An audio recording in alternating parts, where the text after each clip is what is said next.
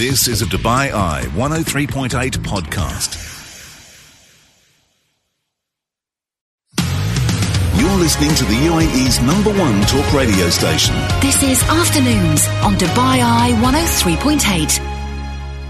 Life Balance on Afternoons with Helen Farmer. We're talking restaurant industry this afternoon, the do's and the don'ts, and who better to join the conversation and share her insights than the CEO and founder of Restaurant Secrets Inc. and Cornerstone 61 Consultancy, Gabrielle Mather, is with us on the phone. Um, thank you so much for being with us. And you have consulted, you've advised, you've been there through the highs and lows with clients and really watched the industry grow here in the UAE. Can we start by talking money? And I know it's going to vary dramatically depending on location, you know, size of look, looking to rent. But when it comes to financing a restaurant startup, in an ideal world, where would that client be getting their money from and how much should be in the pot, Gabrielle? So I had published an article last year, just post pandemic, where the numbers look like you need at least a million and a half to two million to start a small restaurant. But you know things are escalating now; prices are going up again, and while the uh, biggest expense of opening a restaurant is directly related to your build and your equipment, it could take 60 to 70 percent of your uh, capital expense going there. We can't assume the exact figures for a restaurant unless we know what type of restaurant, what cuisine it is, where's the location, the rent, etc. But we can safely say that as things uh, heat up again, you know, uh, the economy is moving, prices are going up, you need to look at two to three million dirhams now to open a small place mm. and uh, expect 60 to 70 percent of that amount to go straight into your contractor, your build, your design, your kitchen equipment and stuff, the, the major stuff.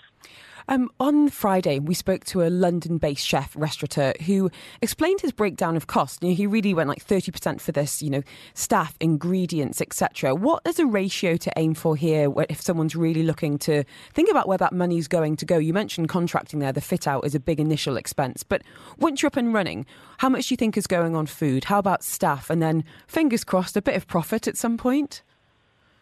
Yeah. So yeah, if you stick with the numbers, the numbers don't lie, right? If you run the business by numbers, you have a great chance of picking up right from 10% to 30% profits at the end.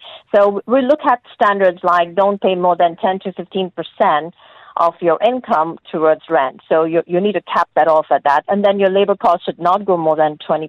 Your food costs, depending again on the cuisine, mm-hmm. cannot be more than 20 to 25%.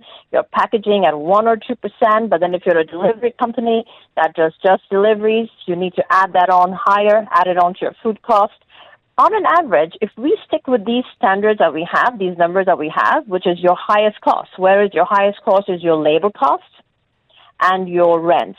And then you've got the overhead. So if we keep it to these numbers that I just spoke about, I think we have a great chance. And we've seen our own feasibilities where we start off with assumptions in this range and then we work every single month clients to maintain that. It's a possibility that your uh, labor costs could go up mm-hmm. on a certain month because if your sales are down in summer, you're still paying the same rent. You're still paying the salaries. Mm-hmm. It does not mean you fire your team.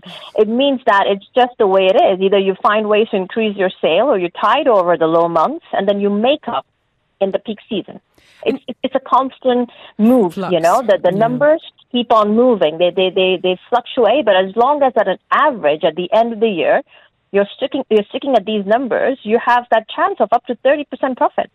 An interesting message here from Adrian saying, Thanks both.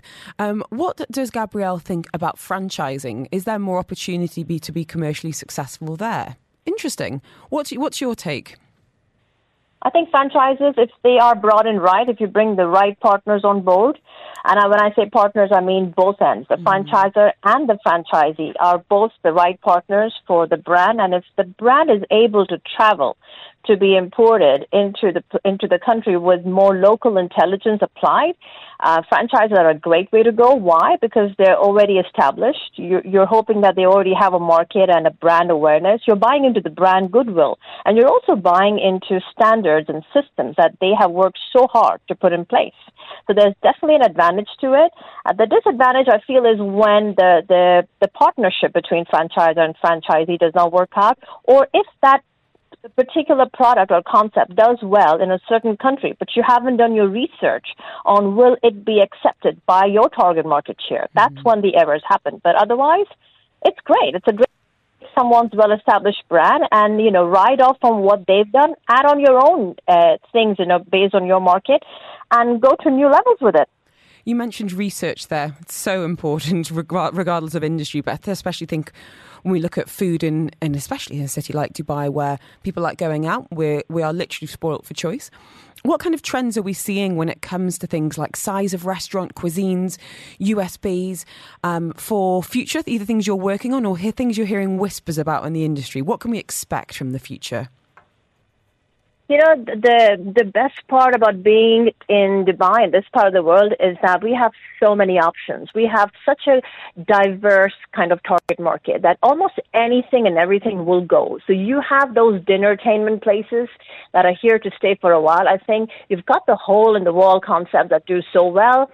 You've got the cloud kitchens, you've got the burger shops, you've got the cafes, specialty coffees in in my business, I get to do all all of this, you know, a bit of here and there. So what I can say is that there is a good market. The research you need to put into before you go on is a saturation point, and then from there understand what's missing, what's your niche what are the areas that you can you know uh, excel at if if they've already been picked up and and you know there's a, there's an opportunity? How can you ride on that opportunity? The trends we see are again um, all across the board. Currently we're working w- uh, on a concept that will be i think one of the early ones in dubai to bring in persian but in a very very modern urban very social way. So we're quite excited that you know these kind of exotic cuisines that are so well loved mm-hmm. by dubai can get a whole new um, uh, launch and can actually reach out to other target markets. So I see the trend is we've got a great east and west kind of fusion going on. You know, we've got these, the, we've got people here that love all kinds of flavors, all kinds of things. They're so ready for new experiences that all you need to do is wrap it up into uh, a very social, very community oriented, very nice brand where, you know, the service is simple, the food is well priced, good place and it runs really well. At the same time, we've still got the glamour scene. You know, Dubai is known for its lifestyle, so we keep on seeing entertainment venues going to the next level. You see almost every brand now turning into a place with some kind of entertainment added on. So I think the trends in Dubai will, will constantly be attached to the kind of people we are, which is very diverse. Uh, our lifestyle is so um, is, is, constantly evolving, and our brands, our food brands, will continue that, and, and trends will continue growing with the need of the market. I think a lot of it for me, when it comes to what's missing, is kind of inspired by travels and I know a lot of people have come back from holiday and I you know I got back from Georgia and I'm like where can I eat Georgian food in Dubai? I've come back from Portugal. I'm like I want to eat Portuguese food in Dubai. Do you feel like there's anything missing um, that you would like to see come, you know, come to fruition? I love what you just said, and that's one of the reasons why we have that, right? The diversity. We've got so many people, plus we got very, very well traveled people, and mm-hmm. every time they go somewhere, they see something, they want to bring it back. Um, I think I'm in the UK right now, so I'm I'm I'm going to explore what's happening in London. But I think that the the more the world, you know, borders are really closing off. I mean, not closing. I mean, they're getting smaller. Yeah, we're, we're traveling so much. We're mm-hmm. bringing in. Yes, exactly. That's the word. So I think that um, if there's a missing thing, we as consultants, we hear it all the time. I, I'm I meet people who fly in from different parts of the world, coming up with their ideas and asking us, "What do you think of this? You know, this food from my country does so well here. How would it How would it do in in Dubai?" And then we start that whole um, you know job of not just you know um, speculating, but going into research and understanding what the market is used to and what the market could pick up. So I think there's always room for uh, great products, especially street food that has a great potential. You know, street food that's done well in major cities um, means that they're already marketing to travelers and visitors and getting a great, um, you know, response there. So that kind of food that does well uh, on streets of different parts of the world always comes through well. Doners, gyros, you know, uh, pizza, um, you know, pasta in a wheel. These are all things that started on the roadside somewhere, you know. So these things have done so well here. I think that continues to be an area where it's safe to say that, you know, if this product did well in a street side, catering to different markets in Amsterdam or Vienna or somewhere, there's a chance that Dubai would also pick it up because it is a melting pot, right, of the same kind of people who travel. You're making me hungry. Gabrielle, thank you so much. Um, message here saying, How can we speak to Gabrielle? If you want her details, I'd be very happy to send them over. Enjoy the UK eat, research, come back, report, and we'll talk to you very, very soon. If you do want Gabrielle Myth's details, as I said, she is there as the founder and CEO of Restaurant Secrets Inc. and Cornerstone 61 Consultancy. If you want those details, maybe you want to explore food concept, get